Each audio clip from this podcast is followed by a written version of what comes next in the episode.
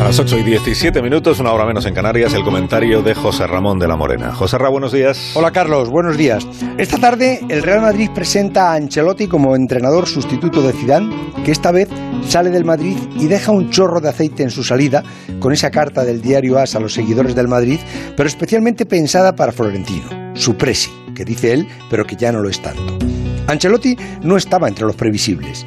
Llega por descarte y porque da la talla que necesitaba el Madrid de entrenador. Era el único traje que le valía al club, de los que quedaban. Un traje elegante y de corte clásico, pero no de moda. Lo que no significa que el traje a lo mejor le siente bien al Madrid, no lo sé. Creo que es el traje que le van a poner al banquillo del Madrid mientras termina de hacerse el que le tienen encargado a Raúl, que es el entrenador que tienen pensado para el futuro. Ancelotti, hace unos días, un amigo mío le preguntaba si volvería al Madrid. Y Ancelotti, que es un enamorado de la capital, contestó al Madrid y al Getafe. Esta tarde lo van a presentar. Viene con Pintus de preparador físico, el preparador físico que tuvo Zidane y que ahora estaba en el Inter con Conte, un preparador físico duro que al irse Zidane se quedó en el Madrid y que eso no le gustó a Zidane que cuando regresó mandó quitarlo.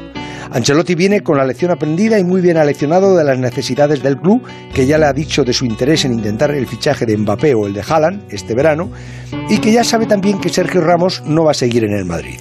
La explicación oficial será que el club le dio un plazo para contestar la oferta de renovación, que Sergio no ha contestado y que ya han presupuestado la temporada sin contar con él. Pero el capítulo Sergio Ramos yo creo que va a ser aún más fuerte y explosivo que la carta de despedida de Zidane. Pero eso va a ser después de la presentación esta tarde de Ancelotti. Huele a pólvora esa despedida de Sergio Ramos que, repito, está al caer.